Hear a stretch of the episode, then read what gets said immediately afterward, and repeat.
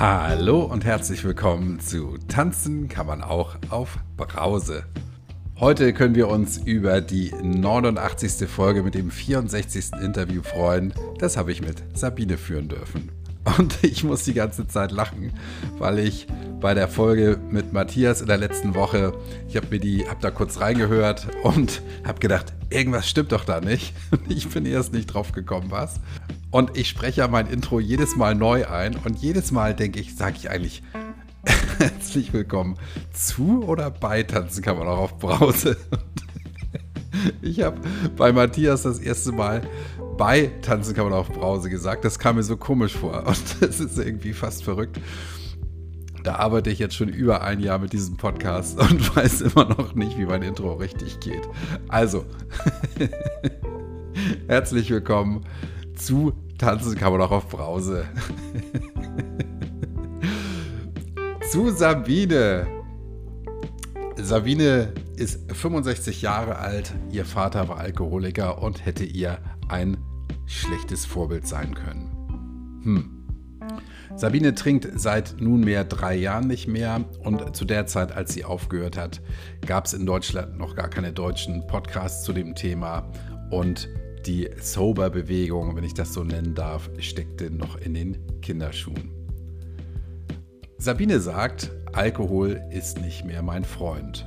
Und wir lernen von ihr etwas über die MBSR-Methode und hören den Spruch, klag nicht, kämpf. Wie sie das meint und wie sie auf den Spruch kommt, das wird sie uns erzählen.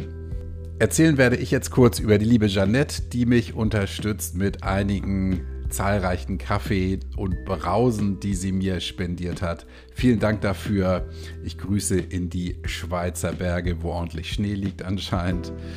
Jeannette ist, als sie mir die Spende äh, geschickt hat, 388 Tage nüchtern und steht leider im Moment noch nicht für ein Interview zur Verfügung. Jeannette, eines Tages bist du vielleicht soweit. Ich freue mich drauf. Wenn du mich unterstützen möchtest, findest du in den Show Notes zu diesem Podcast einen Link zu buymeacoffee.com. Und wenn du eine Geschichte zu erzählen hast, nämlich deine Geschichte, dann melde dich gern bei mir. Dass sie nur vor Lebensfreude so strotzt, wirst du gleich hören. Also lehn dich zurück, ruckel die Kopfhörer zurecht. Hier kommt Sabine.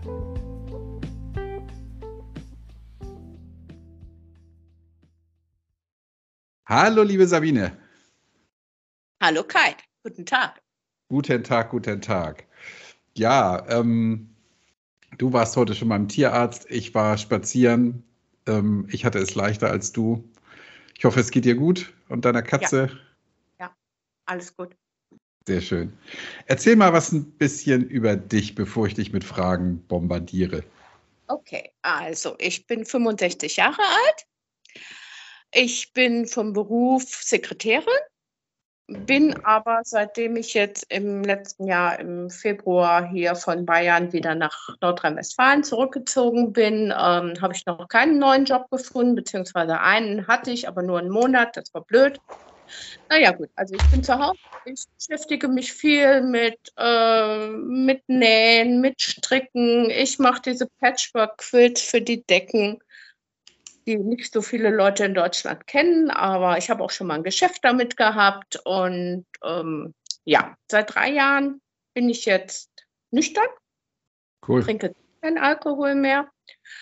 Habe vorher ja immer wieder mit rumgekämpft, ebenso wie die meisten Frauen. Ähm, äh, funktionieren tagsüber prima und abends, da muss man sich ja dann entspannen. Und es gibt ja so viele Gründe, warum man sich entspannen muss. Ne? Mhm warum man ähm, überhaupt trinken muss. Weil man sich freut, weil man sich ärgert, weil Samstag ist, weil Freitag ist, weil Sonntag ist, weil, weiß ich nicht, irgendwas ist. Gut, und irgendwann wurde es mir zu viel. Es ist mir ein bisschen auch aus dem Ruder gelaufen, dass ich also sehr oft am nächsten Tag mit einem dicken Kopf aufgewacht bin und irgendwann hatte ich keinen Bock mehr darauf.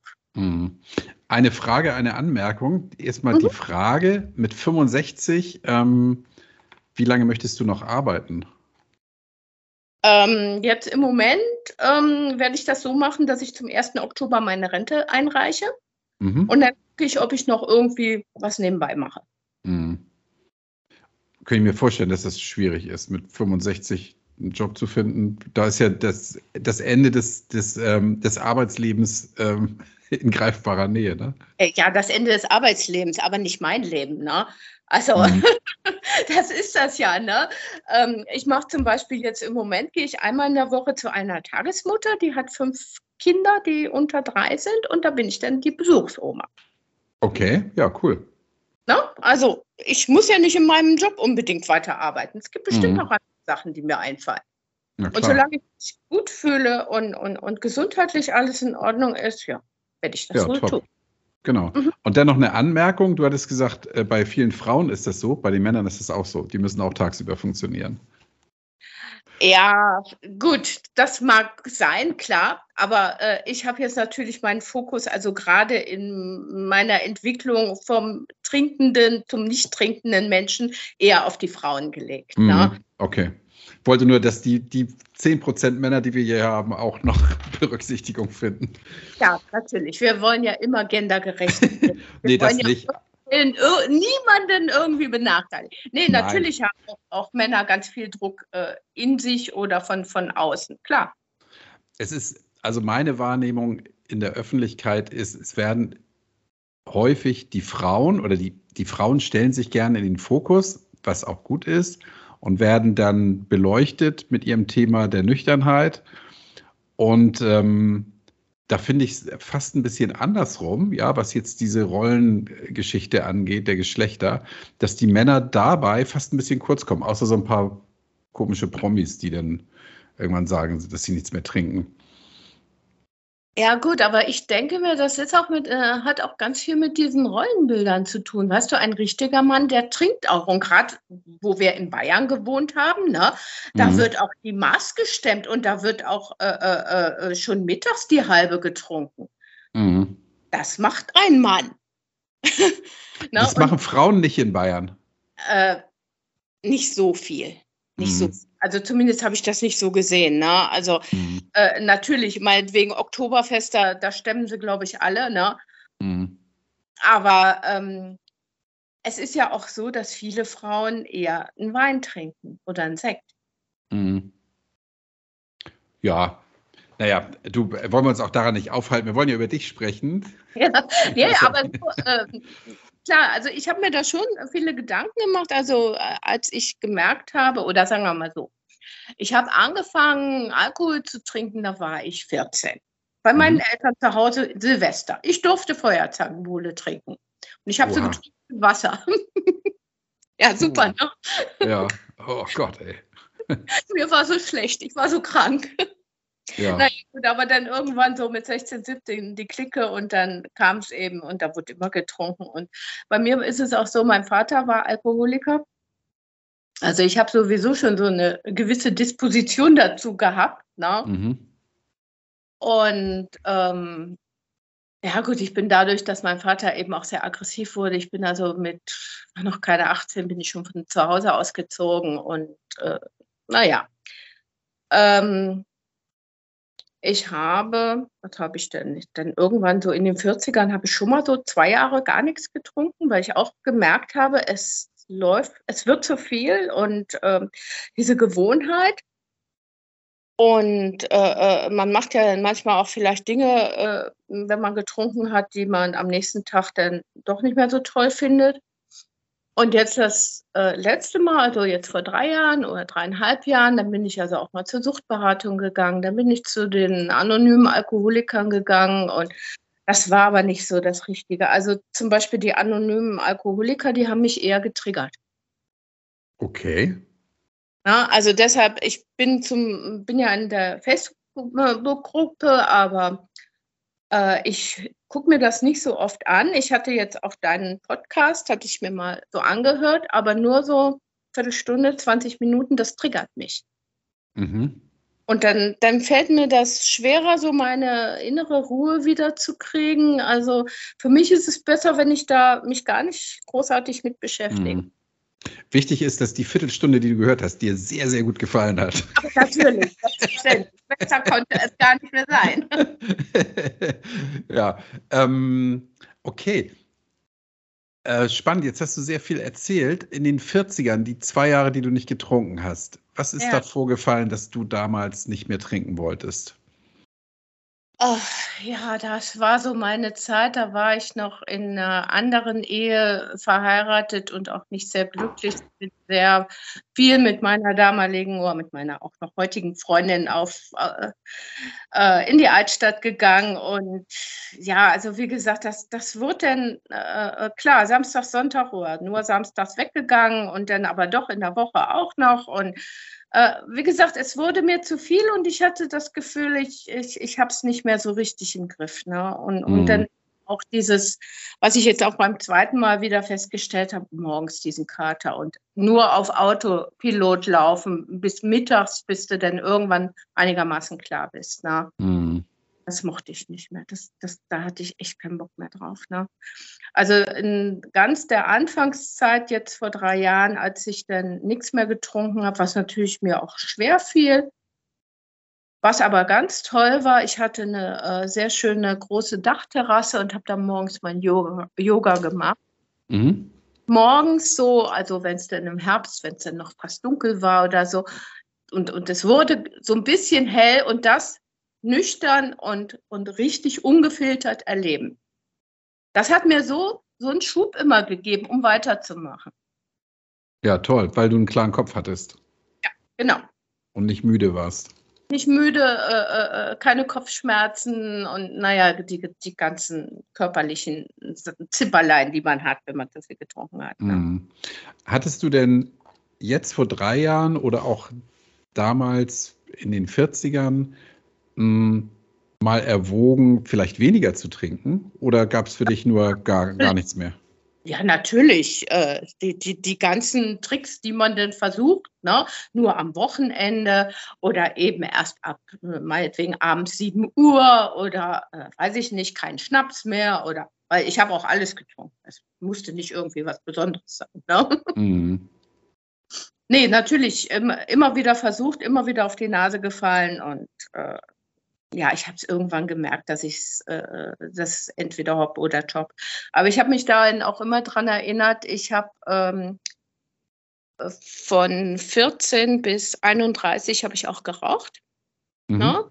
Jeden Tag eine Packung. Und irgendwann ist mir das auf die Nerven gegangen, dass ich immer so nach dem Motto, wenn du irgendwo hingehst, hast du deinen Schlüssel, mal näher hast du deine Zigaretten. Das ist mir irgendwann auf die Nerven gegangen. Dieses Abhängigsein. Mhm. So, und dann habe ich das auch aufgehört. Von jetzt auf gleich. Mm, Innerhalb von 14 Tagen. Mhm. Das war wieder Januar. Dann habe ich mir jeden Tag aufgeschrieben, wann ich eine Zigarette geraucht habe, immer Kreuzchen gemacht und nach 14 Tagen oder 18 Tagen, so, das war die letzte und gut. Wow, da bist du beigeblieben. Ja. Mhm. Also die ersten drei Wochen, klar, die waren sind gruselig. Ja, es ist einfach auch dieser körperliche Entzug. Ich bin dann immer Fahrrad gefahren und ich habe immer alle Sachen gemacht, die man nicht macht, wenn man raucht.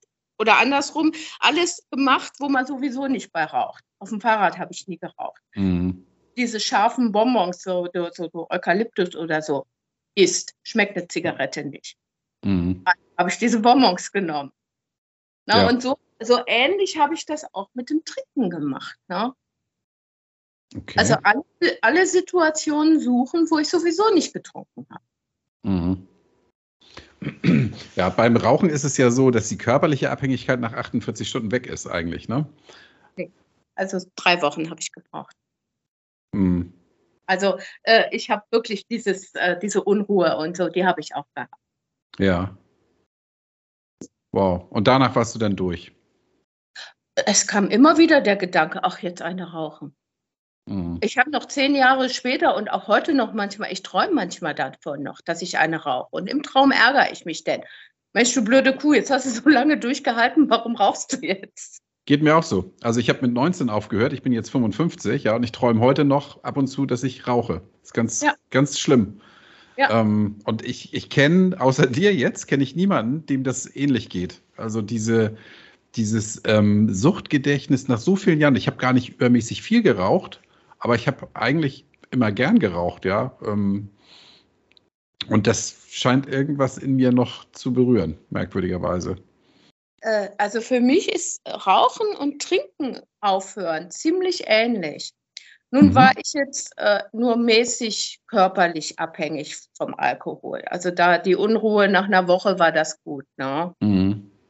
Da, da gibt es bestimmt Menschen, die wirklich dann äh, in der Suchtklinik erstmal einen richtigen Entzug machen müssen. Also bei mir war hauptsächlich die, die psychische Abhängigkeit vorhanden.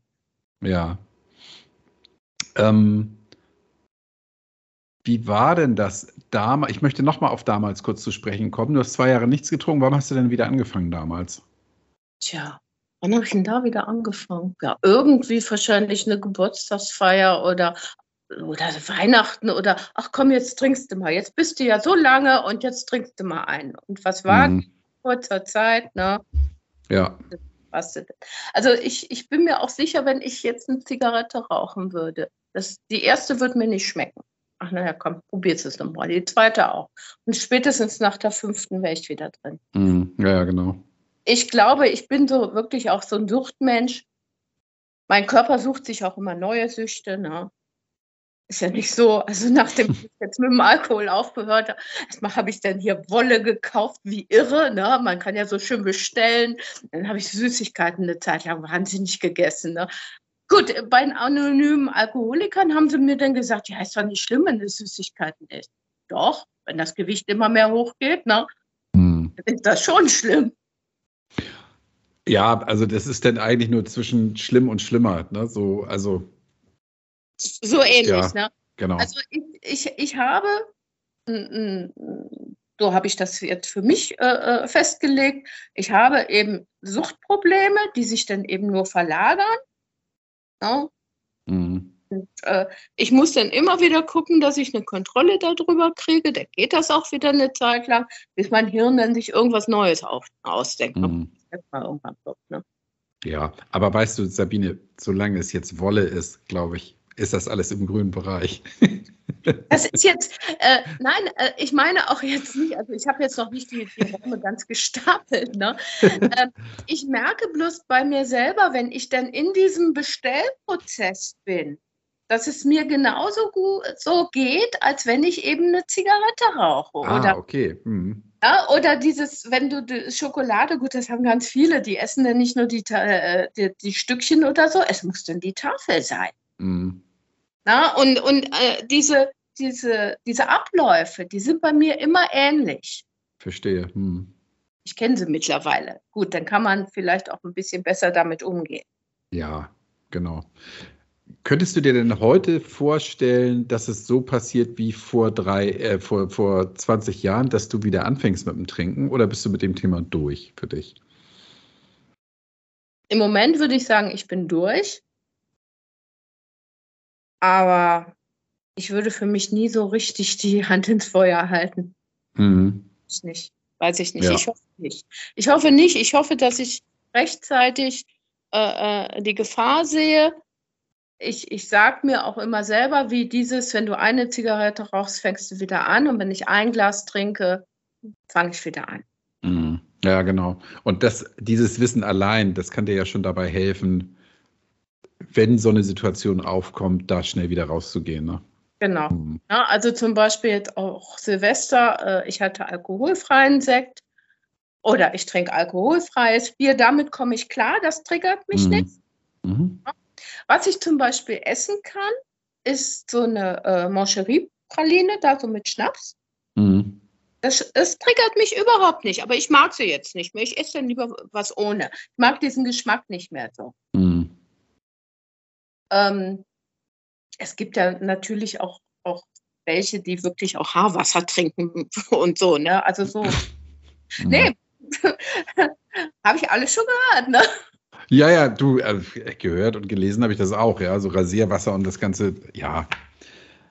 Aber ähm, bei dir war es, als du noch getrunken hast, hast du in Gesellschaft getrunken oder eher alleine oder beides? Wie war das so bei dir? Beides. Ja, und eben auch sehr viel zu Hause, weil ich bin eher auch ein Mensch, der also jetzt in den letzten Jahren lieber zu Hause ist. Gut, Corona hat da sein Übriges getan. Und ich kann auch gut, oder ich konnte gut allein trinken. Mhm. Ich war mhm. mir selbst genug, ne? Ja. Okay, und hast du dann, bevor du aufgehört hast, hast du mal so einen Test im Internet gemacht? Ja, ja, klar. Ja, einen Test in, im Internet hatte ich gemacht. Ich habe dann auch so eine Selbsthilfegruppe über das Internet ausprobiert. Das gefiel mir aber auch nicht. Und ähm, ich, ich wusste es ja, dass da irgendwas äh, nicht ganz in Ordnung ist. Ne? Und dann, ja gut, und dann, dann war es eben da im Januar. Dann, dann habe ich mir diese App runtergeladen. Die hatten damals nur die Engländer, da diese Dry January App. Da, mhm. da, soll, da wirst du ja dann auch immer schön belohnt, genauso wie diese Easy Quit Drinking. Äh, ja, ja. Äh, äh, das habe ich beides gemacht. Das hat mir auch äh, ganz gut gefallen. Ich brauche dann immer ganz viel Belohnung. Mhm. Dass ich schon eine Stunde geschafft habe und schon sechs Stunden und zwei Tage. Ja, sehr gut, genau. Ja, ja. ja das habe ich dann gemacht. Dann hatte ich also mir äh, Bücher geholt. Dann, dann habe ich von der äh, Nathalie Stöben gelesen. Da hatte die noch gar keinen Podcast am Anfang. Und dann gibt es ja diese Vlada, Vlada Mettich. Mhm. Die hatte auch, also da habe ich dann auch immer ganz viel gelesen. Und ja, aus dem Januar wurde dann eben, dann konnte man ja weitermachen, so bis März mhm. glaube ich. Und ja, und dann, dann war es schon ein bisschen normaler, eben nicht mhm. zu trinken. Also ich, wie gesagt, ich, ich komme gut mit alkoholfreiem Bier aus. Und äh, ansonsten trinke ich äh, so Tee. Also ich, ich mag so nicht so Süßkram oder so, ne? So zum mhm. Trinken. Schokolade ja, aber nichts Süßes zum Trinken. ja. Okay, verstehe. Mhm. Ja, und dann hat sich eben ein Tag an den anderen gereiht. Mhm. Wie war denn das am Anfang für dich? War das, ist es dir schwer gefallen, nichts zu trinken? Oder hast du gesagt, ich habe jetzt den Entschluss gefasst und es bekommt mir gut? Ja, das hast du ja gesagt, dass dir das sehr gut bekommen ist, nicht zu trinken. Wie war das bei dir?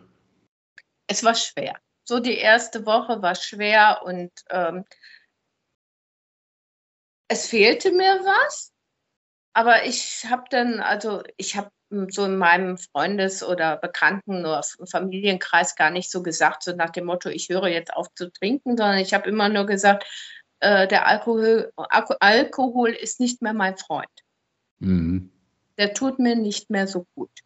Ja. Und so, so empfinde ich das auch eigentlich, denn äh, am Anfang, er tut ja einem manchmal gut, ne?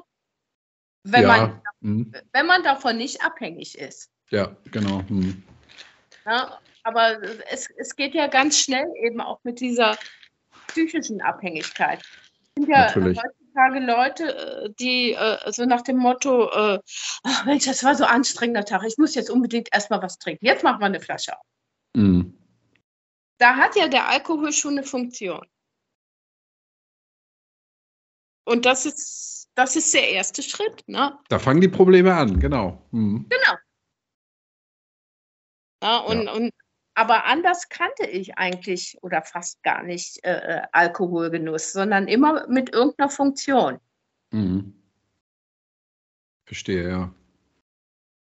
Also du hast getrunken, um, also hast den Alkohol genutzt, um eine Funktion zu erfüllen. Habe ich das richtig verstanden? Ja, ja, ja. Mhm. Was war das für eine Funktion? Wie gesagt, dieses, es war ein anstrengender Tag, es war ein stressiger Tag, ich habe mich gefreut, ich habe mich geärgert. Also immer um Emotionen in irgendeiner mhm. Form auszugleichen. Das kommt mir sehr bekannt vor, das klingt aber eher danach, als hättest du Gründe gesucht. Also nicht, du hättest einen Grund, sondern du hast einfach, ich meine, wenn du sagst, ich feiere jetzt, dass Dienstag ist, äh, kann man das als Grund nennen, aber da fällt ja keiner drauf rein, dass das ein triftiger Grund ist, irgendetwas zu tun. Ja, aber es war doch ein Grund, zumindest für mir selber. Ne? Okay, ja, gut. Gut, wenn das für dich als Argument gereicht hat, dann, dann ja, dann war es kritisch, ne? ja. Na, oder, oder also nach dem Motto, dadurch, also äh, ich habe ja, ähm, ich bin ja verheiratet und oft habe ich auch gesagt, du hör mal, sollen wir uns jetzt nicht mal eine Flasche Sekt aufmachen oder zum Kaffee trinken, noch hinterher ein Glas Sekt oder so. Ja, einfach weil so ein schöner Sonntag ist. Ne? Mhm. Ja. Okay, also hast Gründe gesucht und gefunden. Was hat denn, ja. dein, was hat dein Mann dazu gesagt? Ja, gut, also er hatte mich dann, als ich dann aufgehört hatte, gefragt, ob er jetzt alles äh, wegräumen soll, ob er also auch aufhören soll zu trinken. Da habe ich gesagt, nein, das musst du selbst wissen. Also Mhm. äh, wir haben jetzt, glaube ich, gar keinen Alkohol mehr. Er er hat also in der Z- Zeit dann so ganz langsam eigentlich auch weniger getrunken. Am Anfang hat er natürlich gesagt, naja, das macht alleine macht das ja gar keinen Spaß und jetzt trinkst du ja nicht mehr. Ja, ist ein bisschen doof gewesen. Fand ich irgendwie ein bisschen doof von ihm, dass er das sagt, aber ich konnte ihn verstehen. Ne? Mhm. Und jetzt mittlerweile, wenn er sich hier ein, ein Bier oder ein, ein Wein mal trinkt, dann soll er ihn trinken, stört mich nicht. Ne? Ja. Hast du ihm denn über deine Gründe informiert, warum du nichts mehr trinkst? Ja, also so dieses eben, ich, ich mag nicht mehr äh, dieses, äh, dass, ich, dass es mir schlecht geht. Ne? Und Mhm. ich, ja, ich, ich möchte diese Unabhängigkeit davon haben. Ja. War das, war, also war er da überrascht, als du das gesagt hast? Oder hat er gesagt, ja, nee, super, verstehe ich. Nö, nö, also nö, er hat gesagt, ist okay, ne, ist deine Entscheidung, musst du wissen. Ne? Mhm. Okay. Zu den, zu den anonymen Alkoholikern und zu diesen Beratungsstellen bist du dann gegangen, nachdem du aufgehört hast oder vorher schon? Wie war das? Vorher. Vorher. Mhm. Na, und die haben mir aber, wie gesagt, alle nicht so richtig gefallen. Ähm, ich, ich fühlte mich da nicht so richtig angenommen, sondern so nach dem Motto, naja, wenn, wenn es dir ein bisschen schwerfällt aufzuhören und, und du dafür so viel Schokolade isst, ja, so schlimm ist das ja Mhm. Aber da warst du ja dann schon weg vom Alkohol. Als, als Nee, das war in der Zeit, wo ich dann also mehr oder weniger versucht habe, kontrolliert zu trinken. Ne? Ah, okay, verstehe. Mhm. ja, das, das war also, wie gesagt, vor drei Jahren und, und dann äh, davor, also ich habe wirklich 1. Januar, ich habe meine, berühm- den berühmten Neujahrsvorsatz, ne? Mhm. Und das ging so von September bis äh, Dezember. Also wie gesagt, ich habe dann auch mit der Suchtberatung, ja, dann könnte man ja mal äh, äh, versuchen und eine ambulante Sucht. Und aber weißt du, ich hatte dann auch keinen Nerv da noch, weiß ich nicht, wie viele Monate zu warten. Ich, ich wollte Mhm. dann auch den Startschuss haben und dann habe ich ihn mir eben selber gesucht. Ja, verstehe. Mhm. Also bei denen, ich, ich kann mir vorstellen, dass in so einer Gruppe, wo, wo Leute sind, die nicht mehr trinken wollen oder dürfen, dass es für die eigentlich nur ein richtiges Laster gibt. Das ist eben der Alkohol, ja. Und die sagen eben, alles andere kann gar nicht so schlimm sein. Ja, Also Genau. isst, isst zwei Kilo Schokolade am Tag, das ist nicht so schlimm, als wenn du jetzt ähm, abends eine Flasche Wein trinkst. Gut, die haben, da waren vielleicht auch welche dabei, wo die Flasche Wein für äh, sie äh, der, der Aperitif, äh, Aperitif gewesen wäre oder so. Ja, hm. ja, ja, verstehe schon. Wollte nur gerade mal so ein bisschen die Brücke schlagen oder überlegen, warum, warum kommt da so eine Aussage? Ich kann mir das gut vorstellen, ja, dass die einfach sagen, es gibt nur für uns, für uns äh, Runde gibt es eben nur ein, ein schlimmes, eine schlimme Droge, das ist der Alkohol. Dass jetzt übermäßig Schokolade oder Süßkram auch nicht glücklich machen langfristig. Ja, wie du sagst, du wirst immer fetter dann plötzlich. Mhm. Ähm, ist natürlich äh, auch sehr, sehr schlimm. Ja, klar. Und kann auch nicht die Lösung sein. Genau. Nee, also wie gesagt, äh, ich kam mir da so ein bisschen vor, naja, das bisschen Sucht, was du hast, das ist doch äh, Pillepalle, sozusagen. Ne? Ah, okay. Hm. Ist natürlich schwierig, ne? wenn, wenn dann so verglichen wird und gesagt wird, uns oder mir geht es noch viel schlimmer als dir, dann kann es dir gar nicht schlecht gehen. Ja. Oh, ist natürlich, da hat ja jeder seinen eigenen Maßstab irgendwie. Und wenn du dahin gehst, ja, also schon mal den Mut fasst, zu so einer Gruppe zu gehen, dann hast Eben, das macht man ja jetzt nicht, äh, äh, weil es einem gerade an dem Nachmittag so langweilig ist. Ne? ja, eben. Da- Also für mich war da schon irgendwo so ein gewisser Leidensdruck. Und nachdem die mich aber irgendwie alle genervt haben, ne, dann habe ich eben das gemacht, was ich eigentlich mein ganzes Leben gemacht habe. Ich mache es eben alleine. Mhm. Ja, wie gesagt, ich bin eher auch so ein Eremit, ne? Und deshalb äh, mit dieser App kam ich dann auch klar. Ja, cool. Dann hast du gesagt, die ersten Wochen waren oder die erste Woche war schwer für dich? Ja, doch, also körperlich einfach. Du warst schon unruhig und immer wieder und ach naja, jetzt würdest du gern was trinken. Nein, du trinkst nicht. Nein, du trinkst nicht. Und, aber weißt du, dieses Nein, du trinkst nichts, es wird immer weniger. Am Anfang ist mhm. es jede Minute sozusagen. Dann irgendwann nur noch jede Viertelstunde, irgendwann ist es jede Stunde. Ja, jetzt ist es eben alle paar Tage mal. Nein, du trinkst nichts, weißt du. Und mit dem Rauchen war das genauso. Die Abstände wurden immer länger und irgendwann hat man dann eben so seine Gewohnheiten umgestellt. Mhm. Ja. Denkst du aus heutiger Sicht, das war gut, das so zu machen, den Weg zu gehen? Für mich ja. Mhm. Weil wenn, wenn ich das nicht getan hätte, dann würde ich heute noch trinken. Und nee, nee, nee, nee, ich habe genug. Das reicht. Ja. War genug jetzt. Ne? Wann, wann, was meinst du denn, wann wurde es denn leichter für dich? Oder wann hast du nicht mehr ständig an den Alkohol gedacht? Also nach 14 Tagen, drei Wochen. Gut, du hast dich, äh, ich habe mich natürlich auch dann immer noch mit der App beschäftigt. Ich habe mich mit Büchern beschäftigt ähm, äh, und, und dadurch aber immer wieder bestärkt. Ja dass du auf ja, dem richtigen Weg bist. Hm. Genau, und dann irgendwann so nach einem halben oder nach einem Jahr, da wurde es dann eben so, dass de, da fing das dann auch an, dass ich nicht mehr unbedingt, also auch in der Facebook-Gruppe alles lesen musste oder so, weil ich, weil mich das dann eher schon getriggert hat. Verstehe, ja. Hm. Also es wird auf jeden Fall leichter mit der Zeit. Und ich hm. denke auch jetzt auf meinem Weg weiter.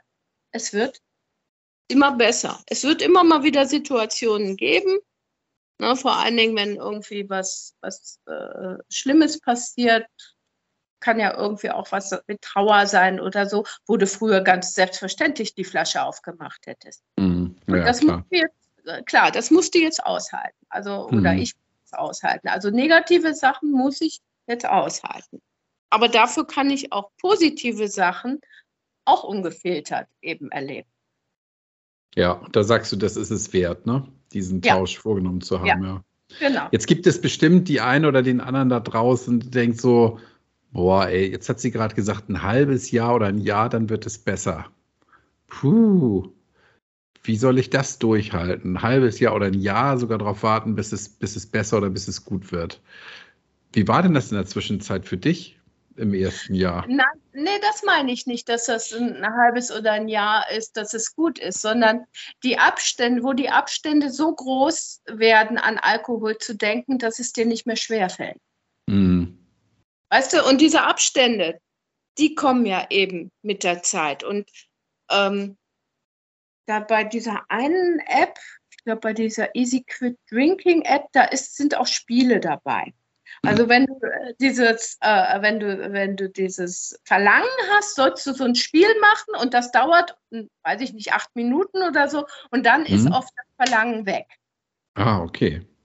Ja, also in der Zeit quasi äh, eine Ablenkung suchen. Ich habe das nicht oft gespielt, aber denn in der Zeit, wo du dieses Verlangen hast, boah, jetzt was trinken, jetzt was trinken, ähm, sich irg in irgendeiner Form abzulenken. Verstehe, ja. Hm. Gut, am Anfang ist es dann eben die Schokolade. ja, also ich glaube auch, ja, wenn man es denn nicht übertreibt, ähm, dann ist es ein, ein, ein, guter Tausch. Gleichwohl muss man es natürlich im Blick halten, was man sich dafür denn an, an Ersatzstoffen sucht, ja. Also genau. Das ist ja bei allem, alles, was man übertreibt, das ist ja auch egal, es kann auch Sport sein, wenn man das übertreibt, ist auch nicht gesund. Ähm, ja, von daher hast du es, glaube ich, äh, genau richtig gemacht. Und ähm, ich frage nochmal nach, das erste Jahr, auch wenn es da, wenn du häufiger denn an Alkohol gedacht hast, mhm. war es für dich, so habe ich zumindest den Eindruck, keine Quälerei, sondern du konntest das gut aushalten, oder? Ja, ja, überwiegend mhm. schon, ne? Mhm. Äh, wie gesagt, ich fand diese Situation gerade so in der Natur oder so, die du dann wirklich auch früh morgens ohne dicken Kopf erleben konntest. Mhm. Das, äh, äh, äh denn, denn ich, wie oft ich also quasi zur Arbeit gegangen bin und äh, alles auf Autopilot und erst so ab 10 oder so ging so einigermaßen. Ne? Nee, das möchte ich nicht mehr. Hm. Verstehe ich, ja. Kleinen Moment mal eben.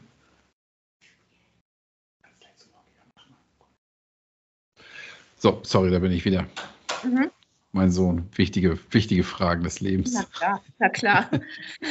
äh, nein, das äh, ist natürlich, ähm, um da nochmal drauf äh, zurückzukommen, wo du vorhin sagtest, auch Männer äh, sind äh, äh, von der Problematik betroffen, natürlich. Aber ich glaube, bei Frauen, ja gut, natürlich kenne ich das ein bisschen besser, weil ich eben eine bin, ne? aber bei denen ist, glaube ich, oft gerade wenn sie noch Familie haben und arbeiten gehen und eine, äh, also Mann haben, Kinder haben, arbeiten gehen, äh, dann sollen sie, äh, machen sie einen Haushalt, dann wollen sie eigentlich noch zum Sport und ja. Mhm. Es sind so viele Punkte, die Frauen haben und äh, wenn sie dann das Ventil Alkohol finden, da dann wieder rauszukommen. Also bis sie dann begreifen, dass der Alkohol irgendwann ja noch ein Punkt ist, den sie bewältigen müssen. Mhm. Anfang erscheint er einem ja als Hilfe, als, äh, als Mittel zur Entspannung oder ja. um, was mir jetzt gerade einfällt, ich habe Alkohol ganz oft genutzt, um nicht mehr denken zu müssen. Mhm. Weißt du, ich kam von der Arbeit, ich hatte da in, in Bayern ziemlich äh, ähm, anstrengenden, geistig anstrengenden Job. Hat mir Spaß gemacht, als ich mich richtig eingearbeitet hatte, aber war äh, sehr viel Technik und äh, da musste ich also äh, wirklich auch sehr viel aufpassen. Und dann abends immer noch, hast du das gemacht, hast du daran gedacht, hast du, ach ne, muss noch äh, aufschreiben, sonst darfst du nicht vergessen. Und endlich mal, dass dieses Hirn Ruhe gibt. Dafür ja. habe ich auch benutzt. Ah, okay. Also um dich von den Strapazen des Jobs sozusagen abzulenken. Nee, des Denkens. Des Von Denkens. Den Strapazen des Denkens. Also damit kämpfe ich auch heute noch. Mein Hirn wacht mitten in der Nacht auf und fängt an zu denken. Mhm. So, mittlerweile versuche ich das über Achtsamkeitsübungen, über Yoga äh, äh, so über bewusste Atmung und so ein bisschen das Hirn zum, zum, zum Schweigen zu bringen, aber es gelingt mir noch nicht ganz. Mhm. Achtsamkeitsübungen, erzähl mal. Äh, ja, dieses ganz bewusste, äh, äh, bewusste Atmen oder wenn ich unterwegs bin, ganz bewusst gehen, dass, dass da oben dieser Kopf, dieses, äh, wie in einem Buch habe ich es mal gelesen, Affengeschnatter aufhört. Okay. Mhm. Also damit kämpfe ich auch heute noch. Ich habe jetzt zwar nichts mehr Kompliziertes zu denken, äh, weil ich äh, wegen dem Job oder so, aber trotzdem geht einem ja dauernd alles Mögliche durch den Kopf. Ja, klar. Ja, und das, das nervt mich aber oft. Und aber zum Beispiel unterwegs dann ganz bewusst, du gehst jetzt nur. Nur gehen. Du achtest darauf, was für Vögel vielleicht zwitschern oder was für ein Krach ist oder Autos oder so, aber sonst nicht. Nur gehen. Mhm. Oder nachts eben. Einatmen, ausatmen. Einatmen, ausatmen. Die Gedanken gehen wieder los. Gehst du dann ganz bewusst wieder dazu zurück. Nur zu diesen zwei Sachen. Mhm. Ja, das nennt sich ähm, MBSR-Methode. Mind-Based Stress Reduction. Okay. MBSR. MBSR, ja. Mind-Based Stress Reduction, genau. Wo hast du die her? Habe ich mal irgendwann ein Buch gehabt? Das hatte ich darüber, woher, wahrscheinlich irgendwo im Internet gelesen. Da habe ich mir das Buch bestellt und habe mal gelesen. Und da kam zum Beispiel auch dieses Wort mit dem Affengeschnatter, was mhm. in deinem Buch ist. Ne? Und, mhm. und das, äh, also ich finde es eine ganz gute Methode. Ich denke nicht immer dran. Da musst du dann, also man muss es üben. Ja. Hast du das auch schon angewandt, bevor du aufgehört hast mit dem Trinken oder erst danach? Ja. Nee, schon vorher. Mhm. Denn jetzt kann ich ja sagen, dann hättest du ja eigentlich gar nicht trinken brauchen. Ja, man vergisst es auch wieder. Ne? Also bei mir war es nur so, ich war 18, da ist das erste Mal schon bei mir Depressionen festgestellt worden in den 30ern. Ich habe da ganz viel mit zu kämpfen gehabt. Also das sind nur so Depressionen, dass ich so ein schwarzes Loch hatte. Also ich war nicht so schlimm, dass ich nur noch im Bett gelegen habe. Ich musste ja funktionieren. Ne? Mhm. Und auch diese Sachen irgendwie hinzukriegen und so. Und dann habe ich mich dann mit sowas viel äh, beschäftigt oder äh, diese äh, Muskelentspannung und so. Es hat mich nicht daran gehindert, in diesen Jahren immer zu trinken, aber wenigstens ein bisschen irgendwo äh, ähm, ja, das alles im Griff zu haben. Ne? Mhm. Verstehe. Und hast du denn diese, diese, ähm, dieses Affengeschnatter heute noch genauso oft im Kopf wie zu Trinkzeiten oder hat sich das verändert? Hm. Ja, eigentlich habe ich es jetzt, äh, äh, jetzt habe ich ja nichts mehr, was ich, äh, äh, womit ich sie zum Schweigen bringe, außer wenn ich äh, ganz bewusst irgendwie was mache, ne? Mhm. Also es ist eher häufiger dann. Nein, nicht häufiger. Also ich glaube, es ist gleich. Mein Hirn will einfach arbeiten. Mhm. Okay. Ist ja auch gut, dass es arbeiten will, ne? Ja, ja, klar. Also. Eigentlich schon, aber ich, ich hätte es eigentlich lieber, wenn ich das äh, steuern würde. Und äh, ich habe da manchmal äh, äh, so das Gefühl, als wenn da im Kopf noch irgendwie was extra ist. Ne? Mhm. Sag mal, hast du denn, hast du unter Alkohol auch mal irgendwie Sachen kaputt gemacht oder dich verletzt selber? Ist das mal vorgekommen? Oh, ich glaube, ja, doch. Also, dass du mal gefallen bist oder so. Ja, doch. Mhm. Nicht oft, na, ne, aber das gehörte dann aber so dazu. Ja, klar, gehörte dazu. Ne? genau. Mhm. Und ab welchem Zeitpunkt jetzt in der, in der neueren Zeit würdest du sagen, wann war der Moment, wo du festgestellt hast, dass der Alkohol ist ein Problem für mich? Wann, wann war das? Hm muss mal gerade überlegen. Also 2018 hatte ich erst mal ein ganzes Jahr mit Chemo und, und Bestrahlung und, und sowas zu tun. Da habe ich natürlich nicht so viel getrunken. Also man hatte mir gesagt, ich darf auch abends was trinken, bloß mhm. eben nicht so viel.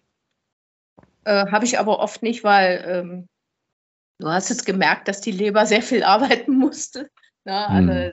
mit Leberschmerzen und so, das kommt von der Chemotherapie. Ich habe aber ein bisschen so am Wochenende mal einen Sekt oder so habe ich trotzdem getrunken. Aber danach, 2018, hm, ja, 19, da war ich dann ja fertig. Und dann habe ich aber gemerkt, oh, du, du äh, rauscht wieder in die alten Verhaltensmuster rein. Mhm.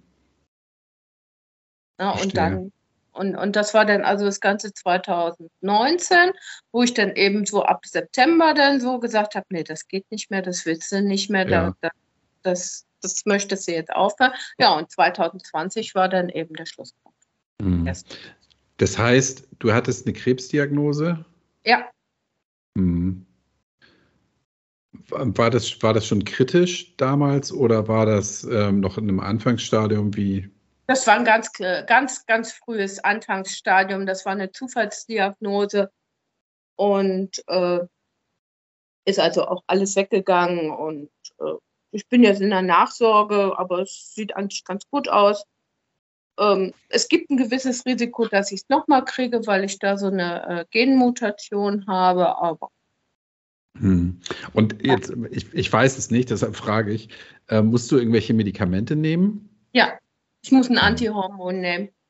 Aber das ist nicht so schlimm. Ne? Also es, mhm. es, verursacht Gelenkschmerzen und Muskelschmerzen und äh, ähm, ist eben das bei mir so, so gut wie keine Hormone mehr, äh, weiblichen Hormone mehr gebildet werden, weil dieser Krebs dadurch gefüttert würde.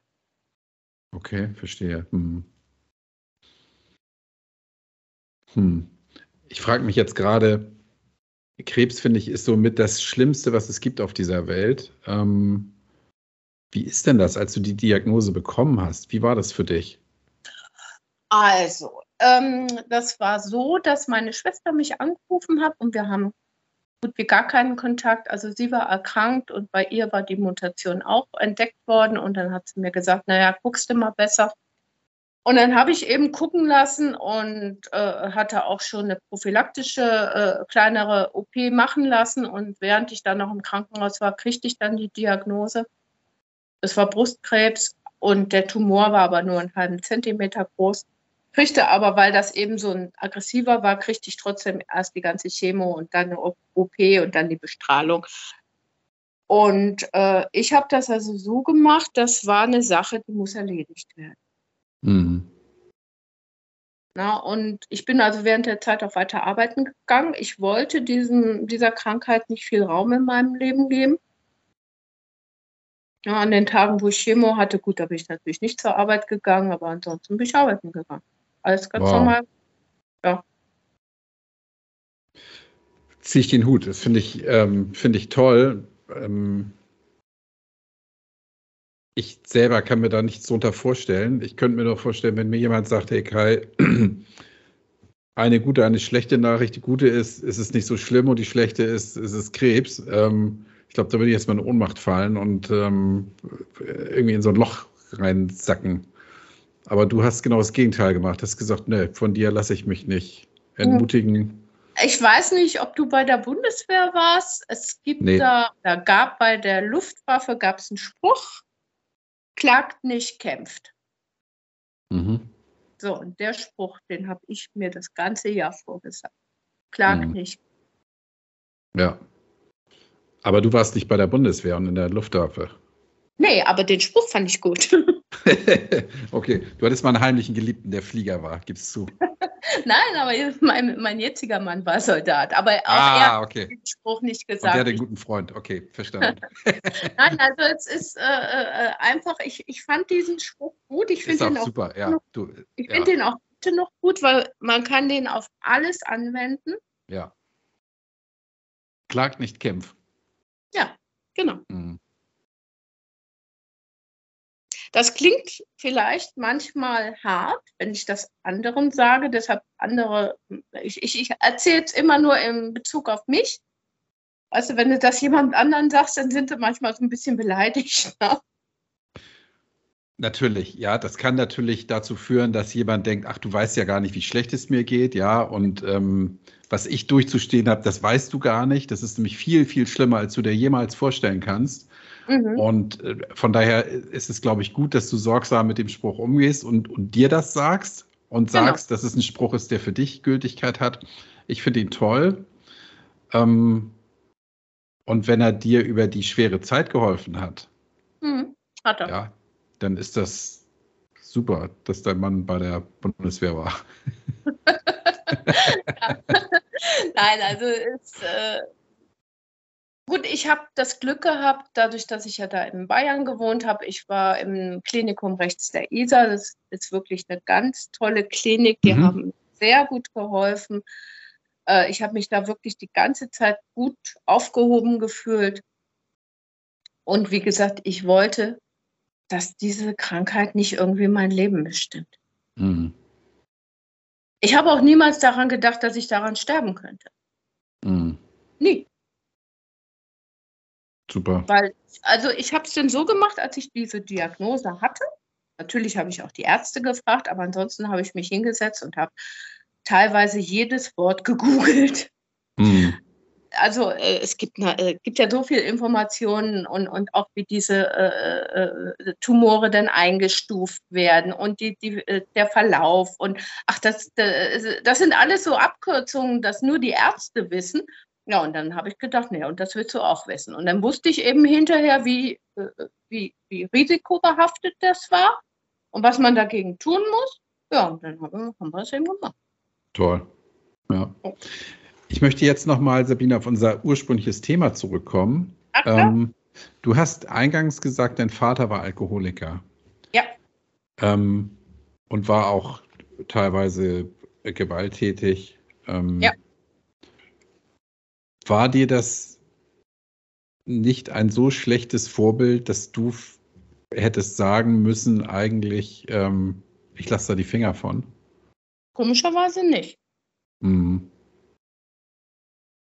Nee, irgendwie nicht. Das, äh, ich weiß auch nicht, warum. Da habe ich äh, später dann auch mal drüber nachgedacht, Mensch, äh, meine Eltern äh, oder mein Vater hat eben zu viel getrunken, meine Eltern haben beide geraucht. Hätte mir doch eigentlich ein negatives Vorbild sein müssen. Mhm. Ne? Ja, eben. Nö, ich habe erstmal alles auch mitgemacht. Ne? Mhm. Ja, aber du wirst ja zum Beispiel dieses Kämpferherz hast du ja vielleicht auch von deinem Vater geerbt oder von deinen Eltern. Ach, nö. Nee. Nee.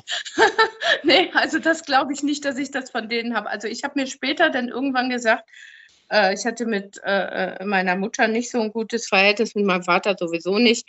Äh, irgendwann habe ich mir gesagt, ich will auf jeden Fall nicht werden wie meine Mutter. Ich habe auch meinen Kindern und meinem Mann gesagt, du, wenn ich werde, wenn ich bin wie meine Mutter, sagt mir sofort Bescheid. So will ich nicht Hm. sein. Ja, gibt es, glaube ich, oft, ne? Ja, schade ist das. Ich finde das irgendwie so, so traurig. Mhm. Ne? Und jetzt nochmal eine persönliche Frage. Warum hast du keinen Kontakt zu deiner Schwester? Ach, wir haben uns, als wir ganz jung, junge Erwachsene waren, haben wir uns gezankt und wir haben uns schon als Kinder gezankt. Wir mochten uns noch nie.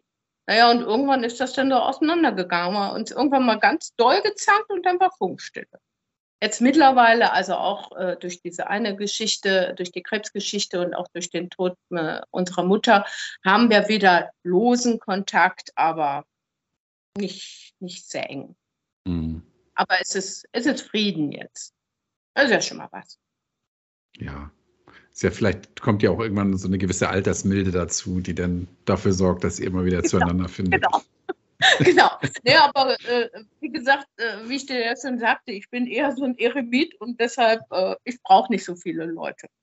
Verstehe, ja. Aber mit deinem Mann kommst du gut klar zu Hause. Der sogar. da er auch so ein bisschen diese Züge hat, passt das super. Ja, klasse. Ja, ist doch schön. Finde ich gut. Jetzt hast du, jetzt hast du mir einen tiefen, uns einen tiefen Einblick gegeben, auch in Dinge, die jetzt nicht direkt mit dem Alkohol zu tun haben. Gibt es im Zusammenhang mit dem, mit dem Alkohol noch Dinge, die du gerne loswerden möchtest? Hm. Was ich mir wünschen würde von der Gesellschaft allgemein, das wäre ein bisschen besser hinzugucken. Gut, ich habe es natürlich früher auch mitgemacht. Ne? Es zu, zum Geburtstag gehört natürlich der Sekt und äh, zum, zum Grillen gehört natürlich das Bier. Und ähm, ich, ich empfinde es heutzutage manchmal ein bisschen als lästig, dass man ständig Alkohol auch angeboten bekommt. Bekomme ich sogar noch von, von meiner Familie, also vom Teil meiner Familie. Äh, ich habe denen gesagt, ich trinke nichts. Möchten Sie? Ach, möchten Wein? Nein, immer noch nicht. Ne? Mhm. Und dieses, ähm, äh, wenn man so, so, so ein bisschen liest, dass äh, es eben auch gewisse Kreise gibt, die jetzt sagen, nee, sie wollen eben nicht trinken. Das, ähm, es ist, mir kommt es manchmal so vor, als ob Alkohol so sehr präsent in der Gesellschaft ist. Ja. Und das genauer hingucken als Gesellschaft, meinst du dann, wenn jemand sagt, ich möchte nicht, das einfach auch so wohlwollend zu akzeptieren? Eben, genau. Hm, verstehe, nach- ja. Äh, ähm, ja gut, ich werde eigentlich selten gefragt, warum nicht, weil ich meine Standardantwort, der Alkohol ist nicht mehr mein Freund, so immer. Ja. Ja. Ja, top. Ja, aber äh, äh, wenn, äh, mir ist es so sehr aufgefallen, wenn du einen Film guckst. Es wird immer Mhm. getrunken. Immer. Und Ja. äh, ähm, ich finde, die Menschen, die vielleicht damit ein bisschen ein Problem haben oder sich ein bisschen davon lösen möchten, die, die sehen das und das ist so unterschwellig, was Natürlich, vielleicht, ja. was die Menschen vielleicht auch beeinflusst. Und das, das hätte ich gerne. Das haben wir Mhm. mit, äh, mit den Zigaretten auch gemacht. Da gibt es Ja. der Werbung mehr. Ja, ja, ich meine, in, in deutschen Krimis damals, da wurde ja, also ohne Kippe, hast du keinen gesehen. Und heute gibt es das fast gar nicht mehr. Da rauchen dann immer nur noch die komischen irgendwie, die, die Schwerverbrecher. Ja, Mhm. aber auch das nicht unbedingt äh, also äh, Zigaretten sind nicht mehr so, aber auch wenn du dir so leichte Komödien anguckst und die, die Heldin nachmittags hat sie ihren Sekt und wenn sie dann mit ihrem neuen äh, äh Date ausgeht, was haben sie? Sie haben den Wein und mhm. Ja, klar. Ich gucke übrigens, ich gucke eine Serie Ray Donovan. Ähm, mhm.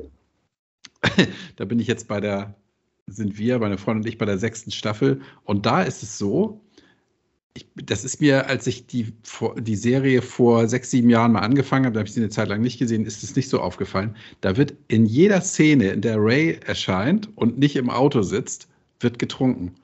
Mhm. Whisky und zwar also pro Folge trinkt der, glaube ich, einen Liter Whisky. Also der trinkt nur. Ja, der trinkt schon morgens und das ist irgendwie, gut, der Typ ist kaputt, aber das ist halt der Held der Serie, ja. Aber der ist nur am Saufen. Sein Vater säuft, seine Kinder saufen. Äh, sein einer Sohn, der hat dann, äh, sein einer Bruder hat eine Zeit lang nicht getrunken. Und ähm, dann waren immer alle stolz auf ihn. Und zwei Folgen später fängt er wieder an zu saufen. Mhm. Dann haben die gesagt: Mensch, hör doch mal auf, was soll denn das? Ja. Ähm, und inzwischen ist es ganz normal. Trinken alle. Ganz, ganz gruselig. Also sollte jeder die Finger von lassen, der ein Thema mit Alkohol hat. Ja, ich, äh, genau das ist das nämlich. Weißt du, wenn du gerade ganz, ganz neu aufhörst oder wenn du überlegst aufzuhören oder du willst zumindest ganz wenig trinken, wobei das wissen wir ja alle, dass das ganz schwierig oder unmöglich mhm. ist. Ne? Und dann willst, machst du dir den Fernseher an, um ein bisschen Ablenkung zu kriegen. Ja, stimmt. Also sollte man auch da achtsam sein. Ja, auf jeden Fall. Guter Hinweis, ja. Klasse. Sabine, wen möchtest du grüßen zum Ende hin? Wüsste ich jetzt nicht. Dich Als Eremitin.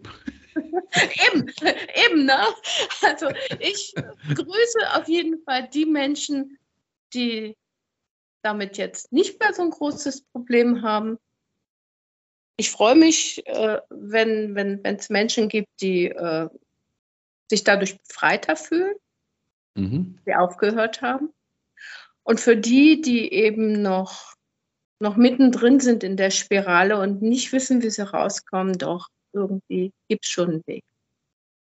Ja? Vielleicht kann es nicht jeder so wie, so wie ich alleine machen. Vielleicht brauchen viele Menschen andere Menschen. Ne? Aber die größte Kraft liegt eigentlich in einem selbst. Ne? Ja. Und ich zitiere einen schlauen Menschen, klagt nicht, kämpf. Aber ich schlau bin, weiß ich nicht. Aber, aber ich, wie gesagt, diesen, diesen Spruch kann man auf ganz, ganz vieles. Äh, ja, da hast du recht. Ja. Ich habe noch einen anderen Spruch. Na, hau raus. Das ganze Leben von Kennedy. Frage nicht, was dein Land für dich tun kann, frag, was du für dein Land tun kannst. Den so. kannte ich sogar, ja. Ja, den kanntest du. Aber du, wenn du den mal dir überlegst, dann kannst du auf alles anwenden. Frage nicht, was dein Chef für dich tun kann, frage nicht, was deine Frau und so weiter und so weiter. Ja, es kann dazu führen, dass man ein, ein besserer Mensch wird oder zumindest ein, ein äh, umsichtigerer Mensch. Ja, ähm, ich habe das für mich erlebt. Äh, es hat dazu geführt, dass ich ein unabhängigerer Mensch wurde von anderen. Mhm. Ist das so?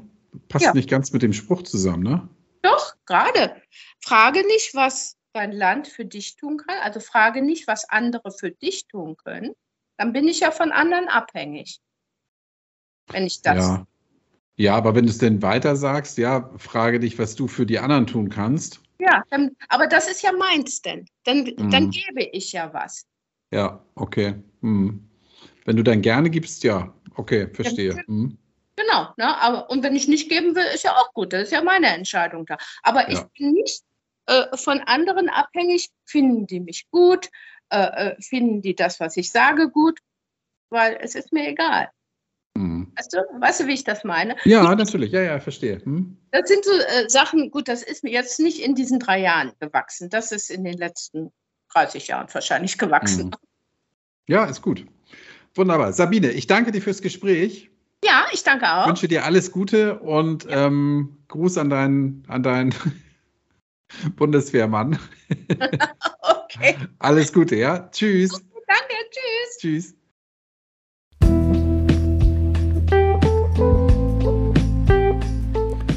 Jetzt kennst du auch Sabine. Vielen Dank, Sabine, für das tolle Gespräch. Ich habe wieder eine Menge gelernt und ich hoffe, du als Hörerin oder Hörer hast auch was mitnehmen können.